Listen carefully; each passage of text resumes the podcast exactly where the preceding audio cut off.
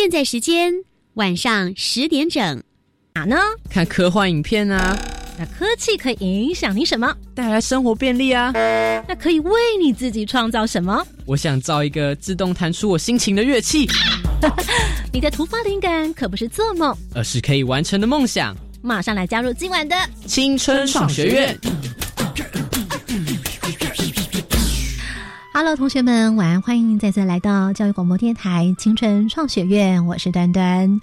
好，今天在节目当中，我们要来跟同学们分享的生活科技与艺术的学习呢，跟 AI 乐团有关系哦。同学们有没有听过什么是 AI 乐团呢？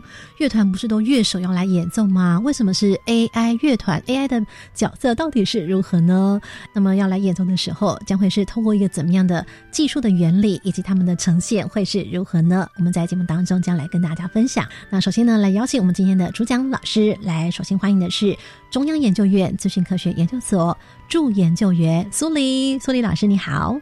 主持人好，各位听众大家好。苏黎老师，好像其实你有这个帮忙辅导一些，包括他们可能是在科展方面有做音乐与科学方面的研究，对不对？哦，是的，对。其实我在呃两年前就开始在啊辅导高中生做资讯科的科展。对，那曾经有一个呃，我们一个虚拟音乐家的这一个科的这个科展的作品，然后有得到全国科展的首奖。是 有没有觉得他们的程度或者是他们的动机呢，让你还蛮讶异的？有没有？呃，对，其实就是发现说，哎，现在就是大家真的是做的。不只是呃兴趣广泛，就是对音乐有兴趣，对这个资讯科技也有兴趣，对，而且大家的执行力都蛮强的。我们那个时候就很快想了一个说，哎，我我们有没有办法呢？哎，直接从音乐去模拟说，呃，一个虚拟音乐家听到了这一首音乐，他会用什么样的姿势去拉那一把小提琴？然后我们还真的把它做出来，然后它就是真的有一个这个虚拟乐手，对，可以一边听着音音乐一边拉琴这样子，非常非常有趣的一个一个题目。嗯，所以呢，研究他们要去研究说，今天小提琴乐手这个就是他们的演奏的骨架到底是是如何的一个动态发展，对不对？要去对，是的，主要就是因为呃右手因为有上弓跟下弓比较明显，所以我们就是跟。以这个右手为主，去让机器去辨识说，哎，给定一条旋律，那什么地方应该上弓，什么时候应该下弓，看起来会比较自然而且合理。对，那甚至呢，我们还要加上一些感情，对，因为我们希望我们的人工智慧可以主动的，它可以自动的分析，嗯，呃，一首音乐里面它背后它可能是蕴含的是什么样的情绪，嗯，就是所谓的音乐情绪辨识。的技术问题，那我们就假设说，假如他的情绪是比较高亢激昂的时候，呃，这个虚拟小提琴家他的动作应该就要大一点。嗯对，假如他的情绪是比较沉稳。的话，那这一个虚拟音乐家的动作就应该要小一点。嗯，对，所以在透过这个音乐情绪辨识的这一个技术呢，我们甚至是可以调整说，这一个虚拟音乐家他是可以根据音乐的情绪去做他的动作的。嗯，那据我了解，这跟着苏老师呢研究的同学，他们本身其中的成员也有他们本身就是弦乐乐手，对不对？呃，是的，是的，成员之中有一位是本身就会拉小提琴。对，然后我们苏迪老师本身你以前也参加过乐团，你在乐团里面是？我之前是吹小号的，管乐，不会拉琴。哎，所以对你来说有没有要需要学习的部分？呃，其实一直都在学习。我一直说，就是其实做人工智慧就是一个自我反省的过程。对，因为有时候我们以为自己真的懂了那个音乐，但是你今天你必须教一台电脑。去学音乐的时候，对那个事情完全是不一样，就是他他甚至是跟教一个人音乐不一样，对，所以其实他会让我们重新的去理解一些呃音乐运作的基本道理。个人的经验中，我是觉得是非常非常呃有意思。了解，不晓得收听旁听众朋友呢，有没有同学们觉得说，哇，你本身又喜欢科学，又很喜欢艺术的话，如果能够像苏黎老师这样，是不是觉得哇，好幸福的一件事情呢？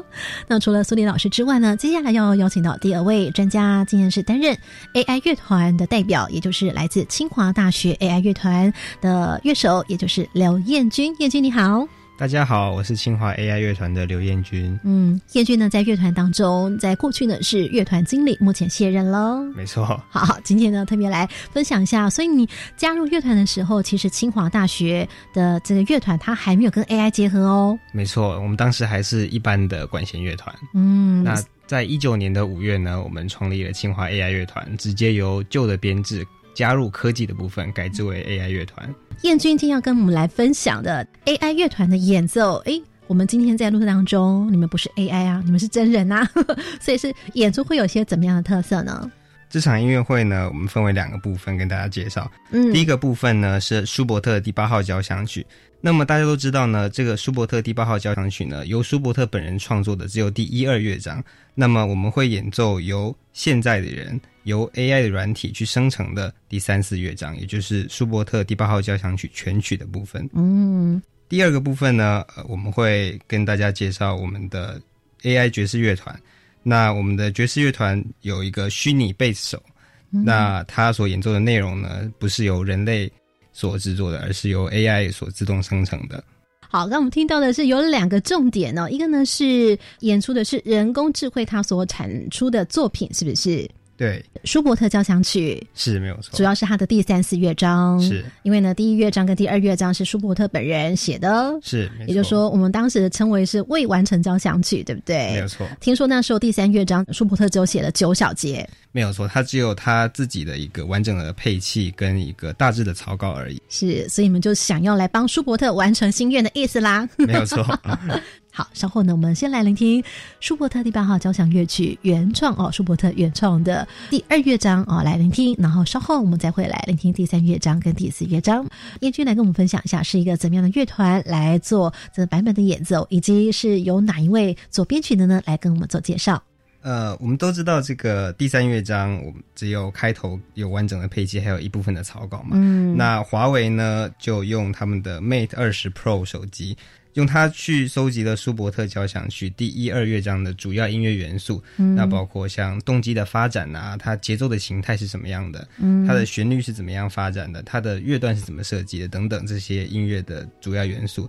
那分析之后呢，产出一乐曲片段，那再由 Lucas Cantor 作为作曲家去把最后的这两个乐章给编写完成。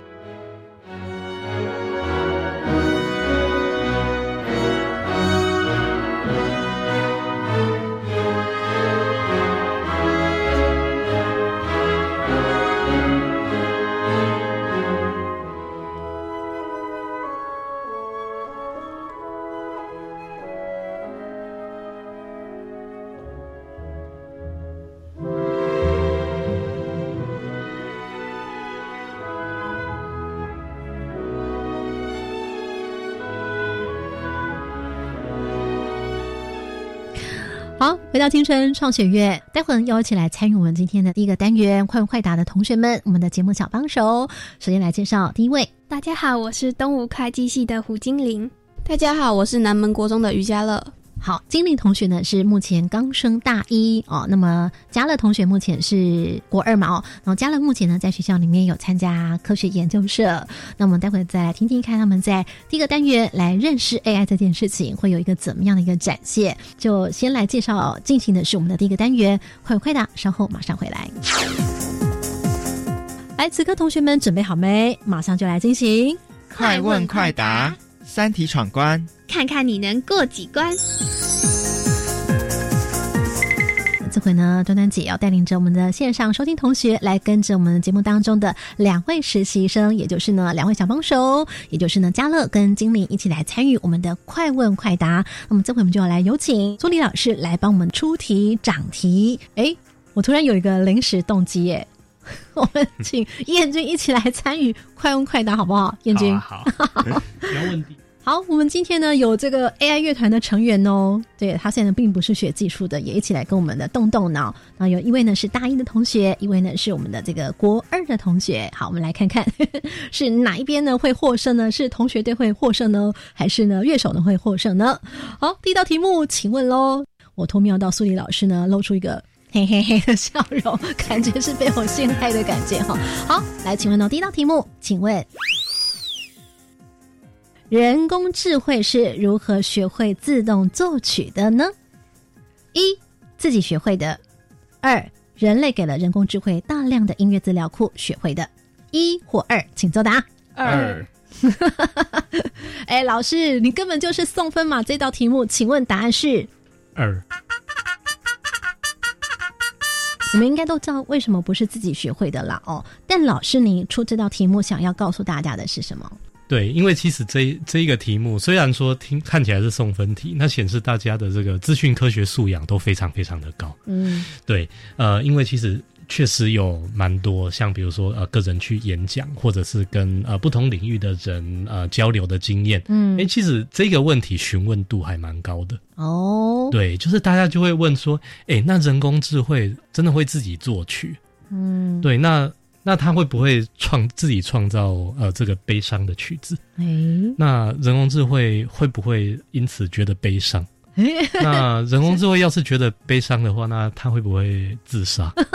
对，呃呃，这这这个这个这个不是开玩笑，我相信呃，蛮多人可能心里都有这个疑问放在心底。嗯，对，大概就是会问说，哎，现在就是呃，报章杂志蛮多会讲说，哎，人工智慧现在已经可以自动作曲，那它到底怎么做的？嗯，对，好像。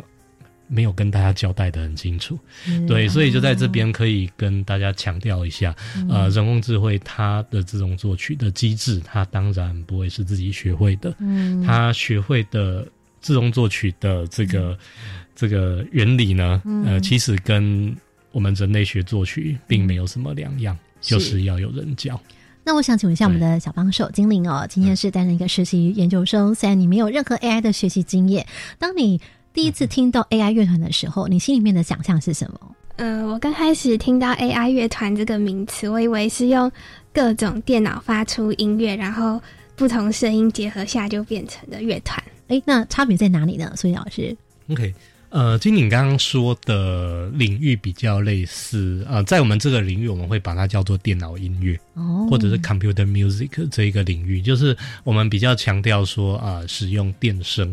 那或者是各式各样啊被创造出来的声音，然后经过啊艺术家的安排，那变成啊非常非常有趣的作品。就是我们常在讲，它是数位形式的音乐这样子，比较像是这个样子。跟 MIDI 有关系吗？呃，是的，对，就是 MIDI 绝对会是其中的一个重点。嗯对，那甚至它也是超越了 MIDI，就是任何一般形式的呃电子声像。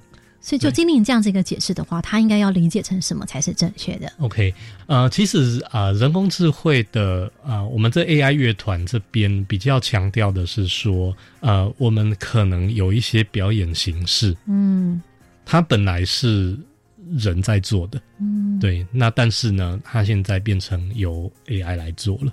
比如说，本来所有的乐手都是人类，嗯，那现在可能有。其中一个或者是多个乐手，他不是人类，他其实是电脑或者我们讲的虚拟音乐家。嗯，对，或者是说，本来这首曲子当然是人做的，但是我们演出的这首曲子呢，可能就不是人做的，它可能是机器做的。嗯，对，这个会是我们啊在讲所谓 AI 乐团这件事情的时候所指的事情。了解。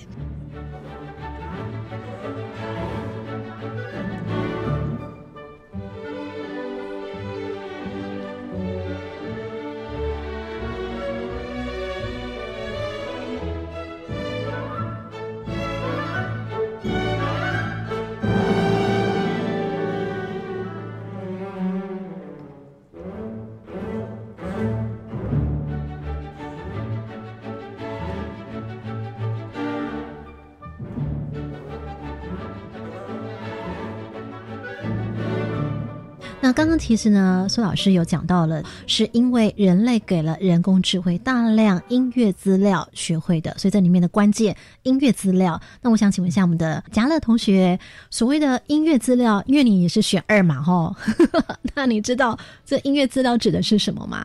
应该就是把很多跟音乐有关的，可能说是曲子或是一些知识去输入给电脑吧。嗯，那我们请问一下燕俊同学，你的理解是呢？嗯，我想可能是把音乐创作的一些规则，比如说调性应该是什么样的，告诉电脑。好，这回就请苏黎老师，请问呢哪一位同学比较准确一点？大家都答对了，都有点到，对不对？对对对。更精准的说法应该是怎么样？对，嗯，更精准的说法应该是说，呃，在目前比较主流的这个这个人工智慧的音乐自动生成的形式里面呢，嗯，呃，我们可能就是需要呃成千上万，甚至是几十万、几百万首的曲子。对，那这些曲子呢？它呃，可能是音讯形式，然后或者是我们讲的 MIDI 的形式，嗯，然后这一些形式呢，我们把它整理好，然后变成机器可以读取，嗯，那么呃，当这个资料特别特别大的时候，我们就会相信说，诶，其实我们的这一个人工智慧的模型，它是有办法去自动的去从这一些模型里面，好去抓取说。哎，这些这些曲子里面有没有什么共通的地方？嗯，对，它是不是大部分的曲子都有所谓的调性？嗯，对，或者是他们都有所谓的拍子跟拍号之间的关系？嗯，对，或者是呢，这些曲子其实都会有段落？嗯，对，就是前一段跟后一段长得可能会有一点点不一样。嗯，那或者是说它的和弦进行？对，就是脚它同一时间出现三个音以上。它可能是一个和弦，然后这个和弦的进行跟变换。好像会有一些规则，嗯，对。那这件事情在资料特别特别多的时候，嗯，哎，其实呢，它其实就是光是这些资料，其实就已经告诉了呃我们的机器说，哎，这是人类作曲的奥妙所在。嗯，对。那当然就是我们可以有另一个角度，就是说，哎，我们也也不用说一定要叫机器自己去把那些规则找出来，嗯，可能更直接的是，哎，我们就直接告诉机器那个规则，嗯，对，就是好这个 C。大调和弦后面呃接这个呃 G major 和弦可能会是比较自然的，那它可能会比接这个呃 D major 和弦还要自然一点。对，虽然说接 D major 不能说它错，对，但是呢，诶，它至少会有一个优先顺顺序。那这个就是所谓的规则。嗯，对，那所以呃。或者是从资料，或者是从规则，那这两种模式就是一直构成了啊，我们啊自动作曲研究的这个历史。那当然，在最近几年，因为呃大数据，然后我们电脑的运算能力越来越强，我们差不多都已经发现到，其实呢，从资料，直接从大量的资料去啊给人工智慧去做，它会是相对有效的。了解，所以我们常在讲说自动生成、自动生成音乐的时候，就是说今天人工智慧它根据了这些大量资料库里面的逻辑或者学习之后呢，他们去生成音乐这样的意思。嗯，是的，是的。其实就很像我们作曲家本身啊，比方说你可能上了很多的乐理的课，然后你自己去生成了你自己想要做的作曲，但这回是由 AI 来做这件事情，他先去读大量的音乐、大量的这些呃乐理逻辑等等。然后自己去自动生成。那我想请问一下两位同学，那你们觉得人类作曲家跟 AI 作曲家会有哪些不一样？应该就是人类作曲家他可以有的音乐的范围会比较广，然后 AI 就是可能说，如果有一些是我们人没有去输入给他的资料，他就没办法做出来。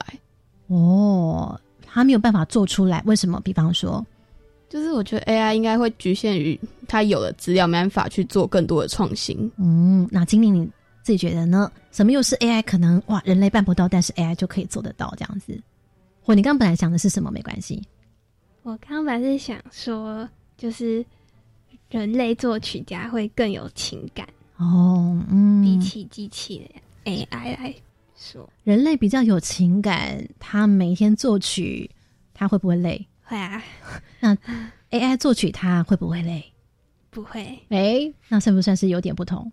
对啊，好，我们就会请这个苏怡老师来帮我们的整理一下刚同学的解释，正确吗？OK，呃，其实刚刚呃嘉乐讲的这件事情可以说完全正确，嗯，对，就是呃从我们刚刚的讨论底下，我们其实已经已经很确定一件事，呃，人工智慧会作曲，它。不可能是自己学会的，它完全就是我们人教他的。嗯，对，就是我们一的是给这个人工智慧大量的资料，或者是给给他一些规则的提示，然后叫他呢，啊，从这一些资料里面去啊找到一些规则，找到一些。啊，模模型或者是一些想法加以柔合变成曲子，或者是啊，直接从那一些规则去啊，让自己做出来的曲子变得更自然、更好听、更符合我们的听觉经验。对，那那不管是什么样的模式，嗯，就是简单一句话，嗯，AI 就是在模仿人类。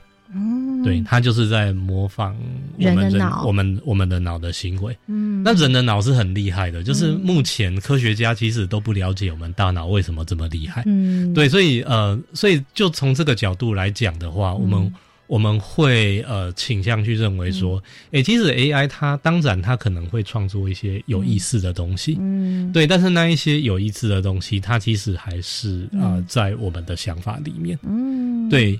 也就是说，嗯，呃，假如 AI 要可以创造出呃浪漫乐派风格的曲子，嗯，呃，这件事情，我想可能对现在的技术来讲不会太难，嗯。那但是，假如今天要 AI 创造一个还没有发生的乐派，嗯，对，就是我还不知道是什么乐派的乐派的曲子，嗯，对，就突破式创新，突破式创新这件事情。就有困难，对，好像就。比较难了，但古典音乐它已经有衍生成一个非常严谨的系统了嘛？对对？对，就古典音乐有大量的资料，而且就是所有的这些乐谱啊，大家的演奏啊，历史上所有的录音啊，全部都都已经留下来了，所以有这么丰富的呃古典乐知识宝库在这里，那这个当然就是可以，我们可以去滋养 AI 的一个最最最好的一条路，这样子。哎，所以如果说今天。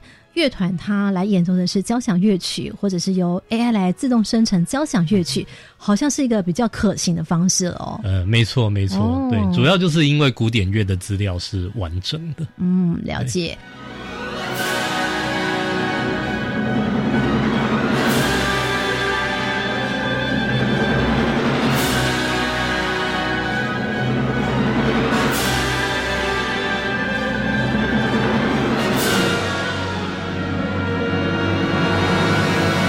关键密码传送门。那么就刚刚同学所理解，还有老师呢所解释的，所以呢，换句话说呢，我们要呃需要大量的音乐 MIDI 跟音乐音讯的资料，那但是要先把它整理成机器可以读的格式。呃，是的，是的，就像共同语言，你讲英文我要听得懂的意思一样，这样子。对对，这个就是工程师的工作了。了解，好，我们了解的工程部。那接下来我们就来听听看这个清华大学 AI 乐团。所以刚我们讲到了，像你们的乐团就是本身是演奏古典音乐，对不对？没错，我们是演奏古典音乐为主的乐团。那后来呢？AI 乐团对你们来说最重要的，你们在音乐会的呈现，或对你们来说，乐团所要发展的有哪几个面向是你们的最大的期许目标？其实我们叫 AI 乐团啊，这个 AI 在我们清华 AI 乐团的一个应用主要有两个层面。嗯，第一个层面呢是 AI 作为作为一个编曲者、作曲者，它产出乐曲让我们人类来演奏，这是第一个面向。那第二个面向呢，是 AI 作为实际演奏的一个虚拟乐手，来跟我们人的演奏一起合作。嗯，好，刚听到了两个，经理突然眼睛睁的好大好大。嘉乐，你刚听到之后，你听到的关键词是什么？可以让 AI 做出来的曲子去和我们人类的演奏去做一个结合，AI 生成的曲子跟真人的演奏家来做合奏，意思是这样子。哎，我们的燕君啊，一开始我们其实也是跟你有一样的反应，我们也觉得太不可思议，怎么有可能？就电脑它 做了一个管弦乐曲，然后让大家来演奏这样子，那会不会很怀疑？在当时，嗯，可以吗？你写得出来吗？AI 这位同学不是？啊 当时确实是觉得既怀疑，但是又同时很兴奋，能拿到乐谱。但拿到乐谱。它确实是跟一般我们人类所写的乐谱没有什么太大的区别。那演奏上的声响其实也跟人类写的乐乐曲没有什么特别大的不一样。哦，是这样子。那么第二点，您所讲的虚拟乐手，对不对？没错。哎，大家想想看，为什么听到虚拟乐手的时候，经理不断点头点的很如捣蒜哦？你接触过虚拟乐手吗？或你对虚拟乐手了解是有没有什么样的好奇？嗯，就我会很好奇虚拟乐手他是。如何演奏出？如何演跟人类这样一起演奏出曲？是你有接触过或者印象当中哪个很知名的虚拟乐手？你认识的有没有？没有哎。嘉乐有没有你所知道的虚拟乐手？我不确定这算不算，就是平常只有听过一个，好像是日本有一个是初音未来嘛？是算不算是？嗯，他应该可以算是一种虚拟乐手，算是一种虚拟乐手。所以你的指的是说，清华大学 AI 乐团里面的虚拟乐手，它其实主要的功能是什么？呃，就我了解，刚才同学所说的这个初音未来应该是人声的部分嘛，还是唱歌的一个。那我来介绍一下我们 AI 乐团的虚拟乐手的部分。好，那我们的虚拟乐手呢，不是人声的虚拟乐手，是演奏乐器的虚拟乐手。一位呢是我们的虚拟小提琴手。那我们在告诉他他需要演奏哪些音之后呢，让他呃 AI 来学习怎么样去跟人类的团队一起演奏。那一开始呢，我们在合作的时候可能会有一点忽快忽慢，可能不太稳定。那有可能我们慢下来的时候，他还在继续往前演奏。那之后呢，在他经过调试，跟他 AI 自己的学习之后呢，就解决了这个情况。那另外一位我们的虚拟乐手呢，是我们的虚拟贝斯手。嗯，那我们把我们想要演奏的爵士的曲目告诉了这个虚拟乐手之后呢，嗯，他。会通过我们给他的每一个小节的和弦，去自动生成他这个小节需要弹奏的音。那我们再把他所生成的这一个乐曲呢，跟我们的人类的演奏做一个结合，这样子。好，那么这回呢，我们来换个镜头来请问一下我们的研究生。刚听到了我们燕俊同学的分享了之后，那你们所想象，刚他所讲的这个虚拟乐手哦，哦，不是虚拟歌手，不是像初音未来哦，他们的是虚拟乐手哦。那这虚拟乐手真的有一把乐器在他身上吗？还是怎么样？没有吧？没有吧？嘉乐呢？应该是没有，就是他应该是直接透过他那个城市里面的音去产生。嗯，所以他模仿的是什么？就是可能是他拿到那些乐器的资料，嗯，然后自己去产生他的音。刚刚我们的苏丽老师有在有在讲，他其实就在学人脑嘛，对不对哦？所以他在学习的是什么？你觉得？精灵讲讲看。人类大脑的思维。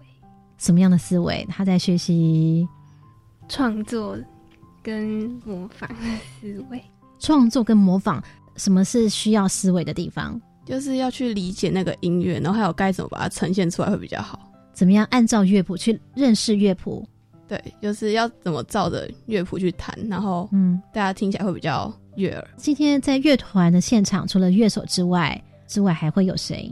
虚拟乐手要不要要能够了解到指挥的指示？还是你们觉得需不需要？他需不需要能够看得到？哎，指挥的他的手势怎么挥啊？应该需要吧？你觉得需要？那嘉乐觉得呢？应该不用。哦，为什么你觉得不用？就是他。如果说他不去看，但他有办法去理解到其他人的音乐是怎么样的一个呈现的话，他有办法跟其他人配合，就不一定要有指挥。他并不是用看的喽，你觉得他是用听的？OK，那为什么经理觉得需要呢？嗯，就是我们人们人们用乐器来演奏的时候，是有时候需要看指挥的表情或是动作。嗯，所以我觉得虚拟乐器也需要有这一种功能。哦，你觉得不仅听声音，还要看得到今天只会传达的表情，这样子哈？